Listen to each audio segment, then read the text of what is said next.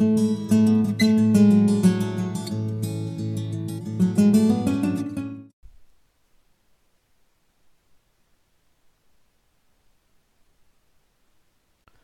continuación vamos a resolver el siguiente problema de potencial eléctrico.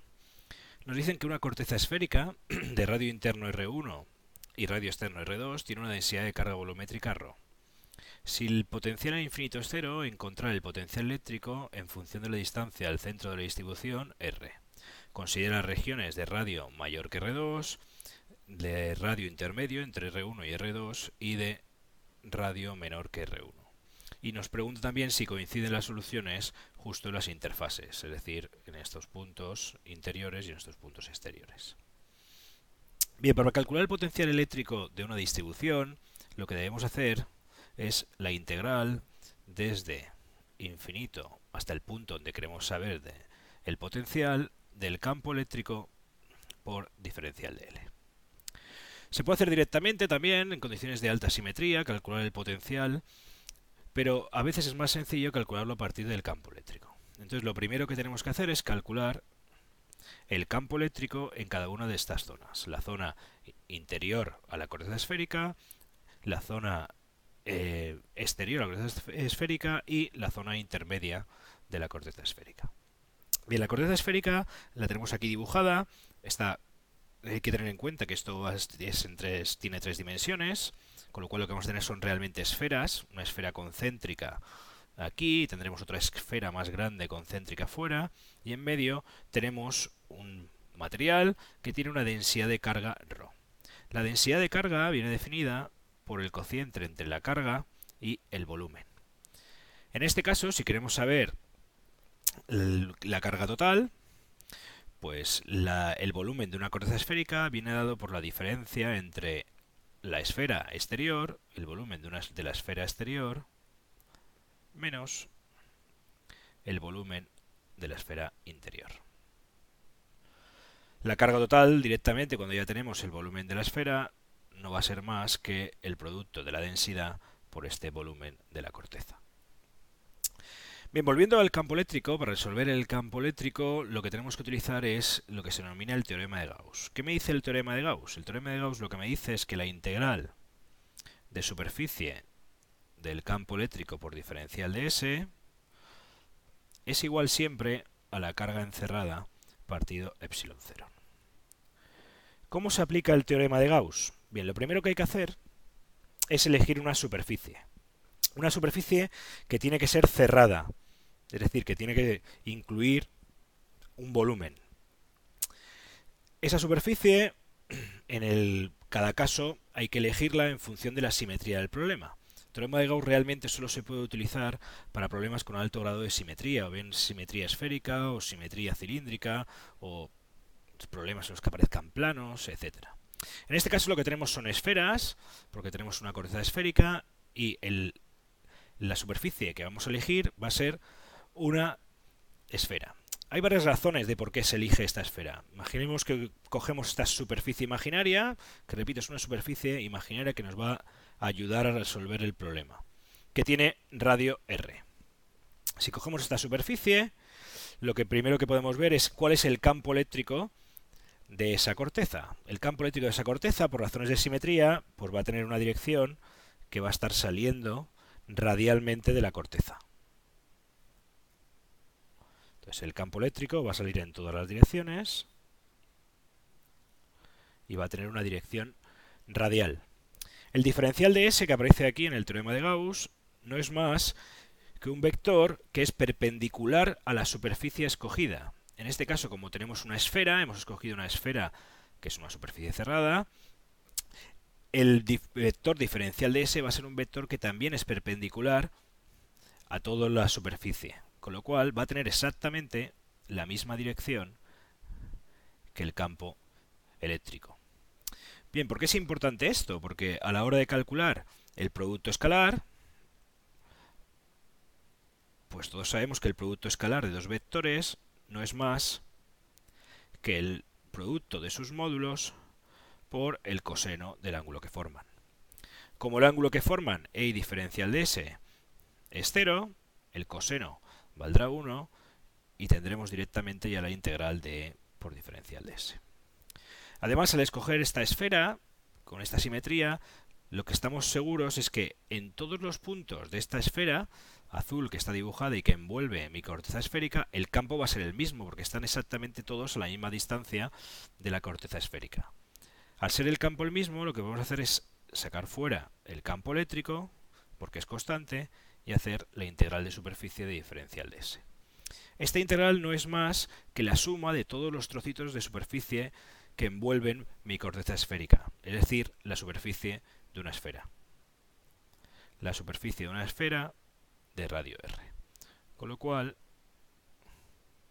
el flujo eléctrico a través de esa superficie no es más que 4pi por R al cuadrado. Bien, ya tenemos calculada la primera parte.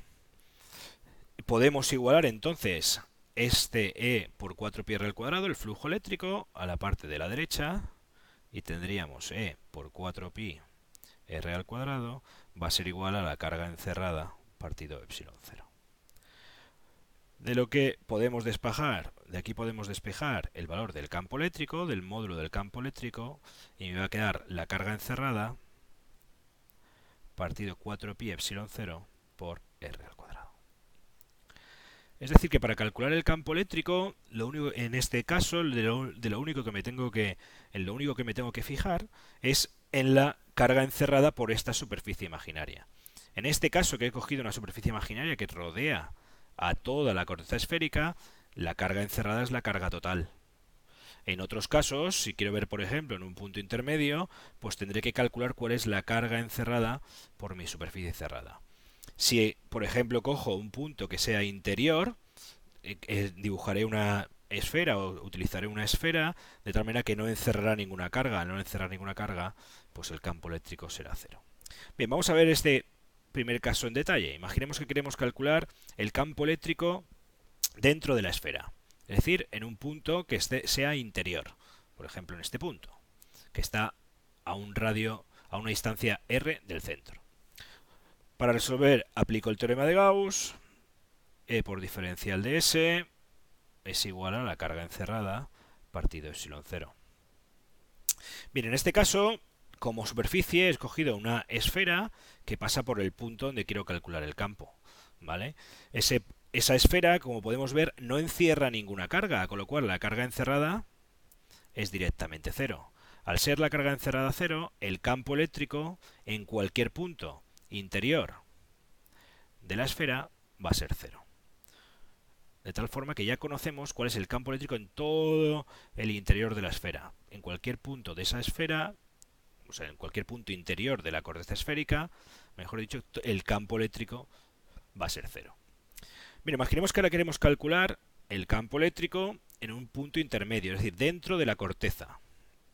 Si quiero calcular el campo eléctrico dentro de la corteza, vuelvo a aplicar el teorema de Gauss, pero ahora un punto que esté en el interior de la corteza esférica. Me construyo una superficie cerrada imaginaria, que de nuevo es una esfera, que pase por ese punto, y resuelvo la integral de flujo.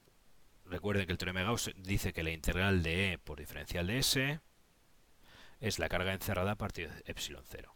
Hemos visto cómo resolver esta integral. De nuevo aquí el campo eléctrico y el vector diferencial de S van a ser paralelos, con lo cual directamente esto va a tener va a ser 4pi por r al cuadrado. Fijémonos que esa aquí depende únicamente del radio de la esfera imaginaria que yo he cogido. Y por otro lado tenemos que calcular la carga encerrada. La carga que encierra esta superficie imaginaria no es la total, encierra una parte del total. ¿Cuánto? Pues vamos a ver cuál es el volumen que está encerrando esta superficie imaginaria que yo he escogido. El volumen va a ser igual a 4 tercios de pi por r al cubo menos 4 tercios de pi por R1 al cubo. Es decir, la diferencia entre el volumen de la esfera imaginaria menos el volumen de la esfera interior, donde no hay carga.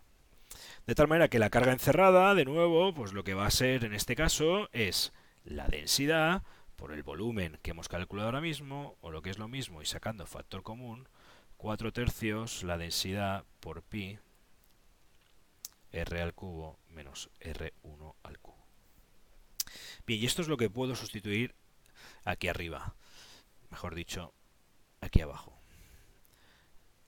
Vengo y escribo que el campo eléctrico por 4pi r al cuadrado va a ser igual a la carga encerrada, que es lo que acabamos de ver, 4 tercios, 4pi tercios de ρ por r al cubo menos r1 al cubo.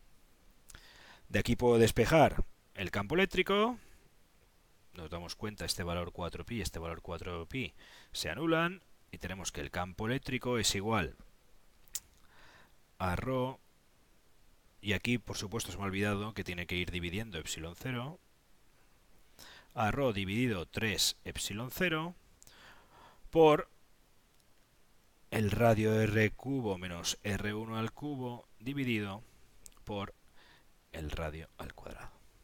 Y este sería el módulo del campo eléctrico en cualquier punto intermedio de la corteza. Es decir, cuando R es mayor que R1, pero más pequeño que R2.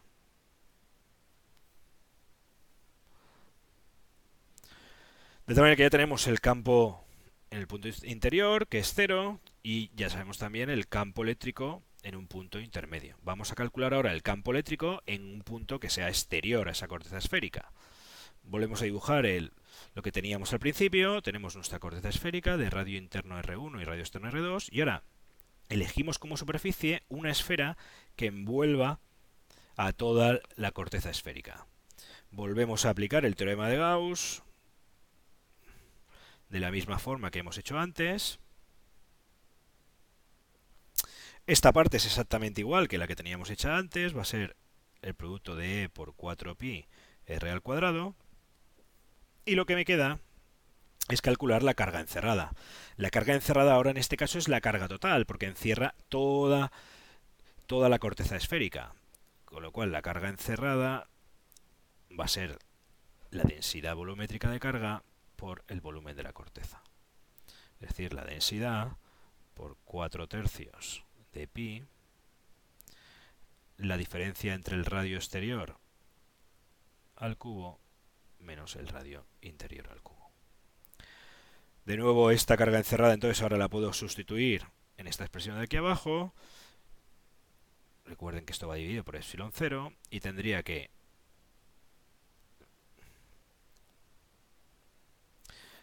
la densidad por 4 tercios de pi por R2 al cubo menos R1 al cubo y todo dividido por epsilon 0. De nuevo, factor 4pi se va de los dos lados y puedo despejar el campo eléctrico y va a ser igual a la densidad partido 3 epsilon 0 por R2 al cubo menos R1 al cubo y todo dividido por R al cuadrado y esto es siempre que R sea mayor que R2. De tal forma que hemos visto que el campo eléctrico no, es constante y que va cambiando en función de la zona en la que esté. Aquí dentro es cero, hemos visto la expresión para el campo aquí fuera y tenemos otra expresión para el campo exterior a esta corteza. Bien, este campo es el que me va a hacer falta para calcular el potencial eléctrico. De hecho, pues los tengo aquí resumidos, el campo eléctrico en los tres sitios. Una vez que ya tenemos calculado el campo eléctrico en las tres zonas, podemos pasar a calcular el potencial. El potencial se puede calcular en una distribución directamente a partir del campo eléctrico. No es más que la integral de E por diferencial de L desde el infinito hasta el punto donde quiero calcular el potencial. Esta integral, en el, caso en el que tenemos ahora mismo, en el que tiene, todo tiene simetría esférica y el campo tiene dirección radial, se puede simplificar y eliminar los vectores y escribir solo los módulos de E por diferencial de R. ¿Qué campo eléctrico tengo que sustituir aquí? Eso va a depender de donde quiera calcular el potencial. En el primer caso, el que queremos calcular el, el potencial en un punto exterior a la corteza eléctrica, el campo que tenemos que utilizar es el campo exterior, que es el que aparece aquí abajo. De tal manera que directamente lo que hacemos es introducir en esta integral pues el campo en eh, fuera de la corteza eléctrica y vamos a hacer la integral entre menos entre infinito y un punto r del campo, que era sigma 3 epsilon 0, r2 al cubo menos r1 al cubo, dividido r al cuadrado por diferencial de r. Bien, lo que podemos eh, hacer es sacar todo lo que sea constante de la integral, sigma 3 epsilon 0, la diferencia de los radios al cubo también la podemos sacar, porque no depende de r, y la integral que me queda es la integral entre infinito y r de 1 partido r al cuadrado diferencial de r. Bien, esta integral tiene por solución menos 1 partido por r, de tal forma que tendría menos sigma partido 3 epsilon 0, r2 al cubo menos r1 al cubo, por menos 1 partido r entre r infinito. Si ahora sustituimos en los límites de integración, lo que nos va a quedar es menos sigma partido 3 epsilon 0, r2 al cubo menos r1 al cubo, multiplicado por menos 1 partido por r más 0. Bien, este 0 viene porque al dividir 1 entre infinito, lo que nos queda es 0. Finalmente, pues este signo menos se va a ir con el signo, menos que tengo fuera, y lo que vamos a obtener es sigma partido 3 epsilon 0, r2 al cubo menos r1 al cubo, dividido por r. Y este sería el potencial en un punto r, en un punto que está en una instancia r del centro de la esfera, si y teniendo en cuenta que el potencial en infinito es cero. Potencial está relacionado con el trabajo o cuánto me costaría a mí acercar una partícula desde el infinito hasta ese punto. A continuación vamos a calcular el potencial, pero no fuera de la esfera, sino en un punto intermedio. El razonamiento es el mismo. tenemos que calcular el potencial y vuelve a ser la integral desde infinito a un punto r de e por diferencial de r. Ahora lo que ocurre es que ese punto R ya no está fuera de la corteza esférica, sino está en un punto intermedio. De tal manera que el campo no va a ser constante, el campo fuera viene dado por esta expresión que tenemos aquí abajo, y el campo dentro de la corteza esférica viene dada por esta expresión. Con lo cual tenemos que dividir la integral en dos integrales. La integral desde infinito hasta R2, hasta la superficie de esa corteza esférica, del campo que podemos llamarlo externo por diferencial de r, menos la integral desde R2 al punto R interior de la corteza esférica donde quiero calcular el potencial. ¿Qué campo tengo que utilizar ahora? Ya no tengo que utilizar el campo externo, sino pues podemos llamar al campo intermedio, que es el que aparece aquí. Si llamamos, este será el campo externo y este el campo intermedio, pues la integral de su diferencial de R. Bien, para resolver esto, la primera integral es exactamente igual que la que hemos resuelto antes. Antes la hemos resuelto entre infinito y r, y ahora vamos a resolverla entre infinito y, r, y r2. Con lo cual lo único que tengo que hacer es el mismo resultado que he obtenido antes, escribirlo, pero donde tenía r2, escribir r. Si hacemos esto, el resultado que obteníamos antes era sigma partido 3 epsilon 0 multiplicado por el radio r2 al cubo menos el radio r1 al cubo antes teníamos todo dividido por r y ahora lo que vamos a poner es dividido por r2. Esa sería la primera integral. Ahora lo que tenemos que hacer es resolver la segunda integral, que vamos a llamar 2, y sumársela a este al término que hemos calculado ya. Bien, vamos a hacerla por separado. La integral 2, la integral 2 no, no va a ser más que la integral entre R2 y R del campo intermedio, que es este que aparece aquí, que es sigma partido 3 epsilon 0 por el radio al cubo menos el radio 1 al cubo partido todo de r al cuadrado. Diferencial de r. De nuevo saco todas las constantes fuera de la integral, pues menos sigma partido 3 epsilon 0 sale fuera, y me queda la y voy a dividir esta integral en dos integrales. Una primera integral que va a ser de la forma r al cubo dividido r al cuadrado, es decir, r diferencial de r entre r2 y r, y otra segunda integral que va a venir dada, como es saca factor común, abro un paréntesis aquí, por la integral entre r2 y r de r1 al cubo partido R al cuadrado diferencial de R. Bien, estas integrales son fáciles de resolver. La primera es R por diferencial de R, que va a tener por solución R al cuadrado partido por 2. Y la segunda es 1 partido de R al cuadrado, que ya la hemos visto antes, que tiene como solución menos 1 partido por R. De tal manera que podría escribir menos sigma partido 3 epsilon 0 r al cuadrado partido por 2 entre los límites de integración, que son r al cuadrado y r, menos r1 al cubo, que es una constante, multiplicado por menos 1 partido por r entre los límites de integración de r2 y r. Si sustituyo los límites de integración, pues me quedaría menos sigma partido 3 epsilon 0.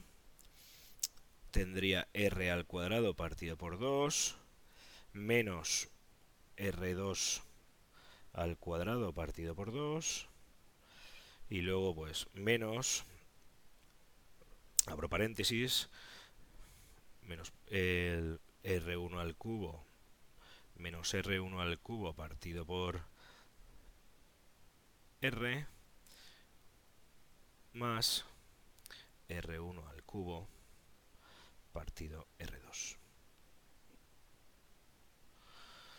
Si reordenamos, pues lo que nos quedaría es menos sigma partido 3 epsilon 0 multiplicado por r al cuadrado partido por 2 menos r al cuadrado r2 al cuadrado partido por 2 menos por menos es más r1 al cubo partido por r y menos r1 al cubo partido por r2.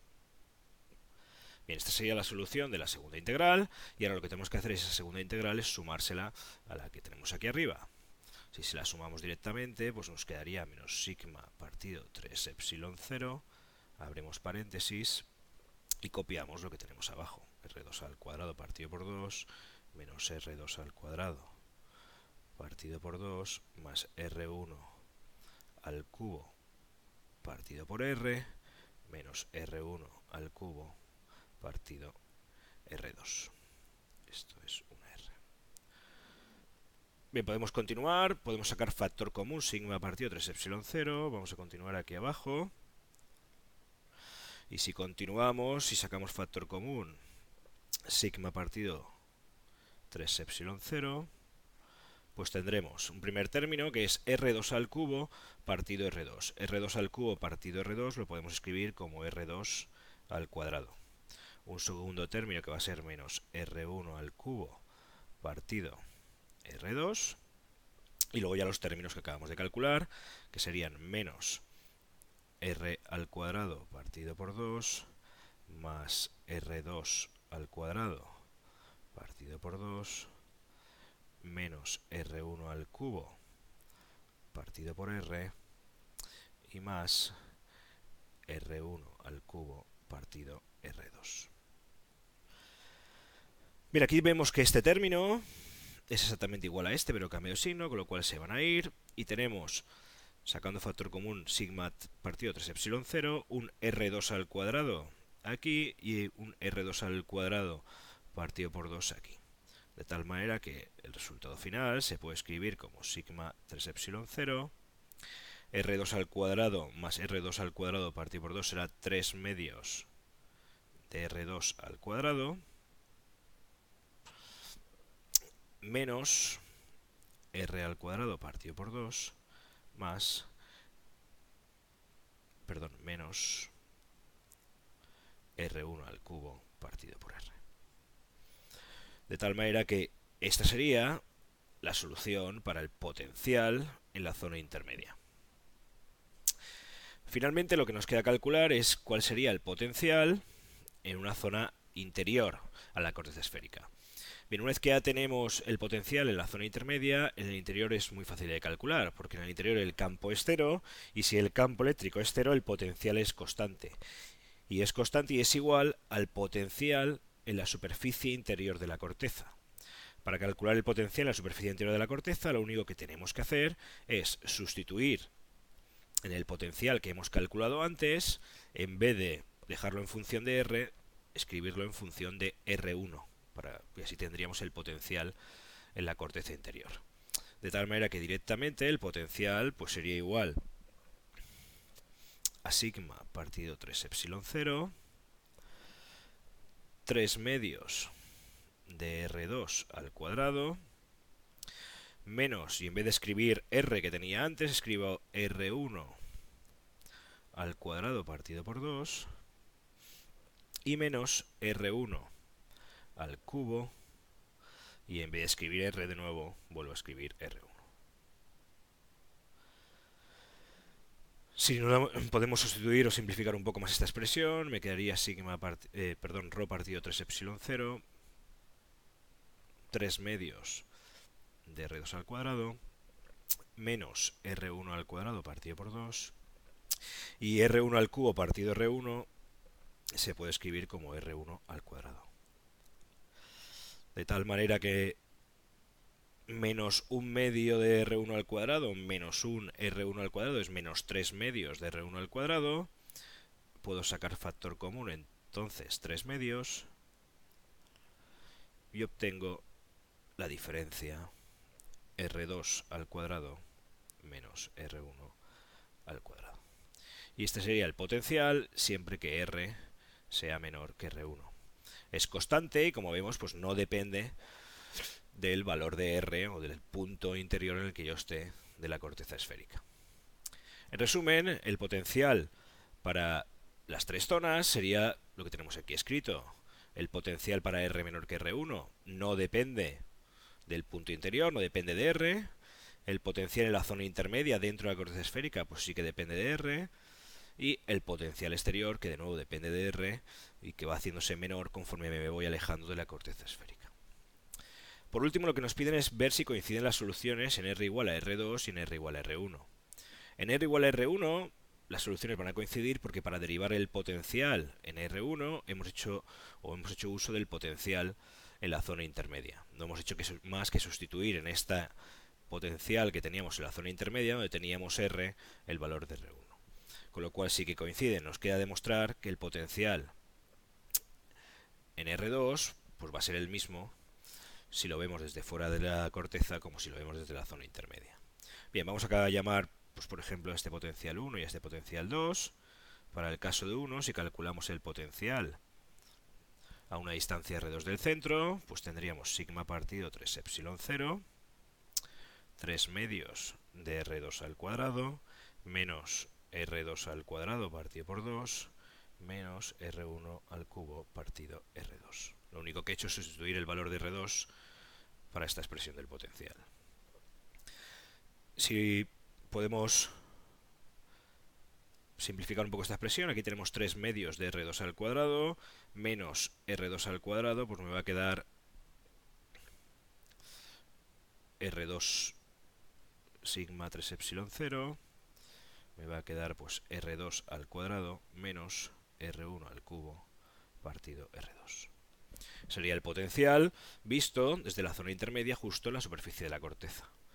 Ahora vamos a hacer uso de la ecuación 2 del potencial exterior y vamos a calcular de nuevo el potencial en R2.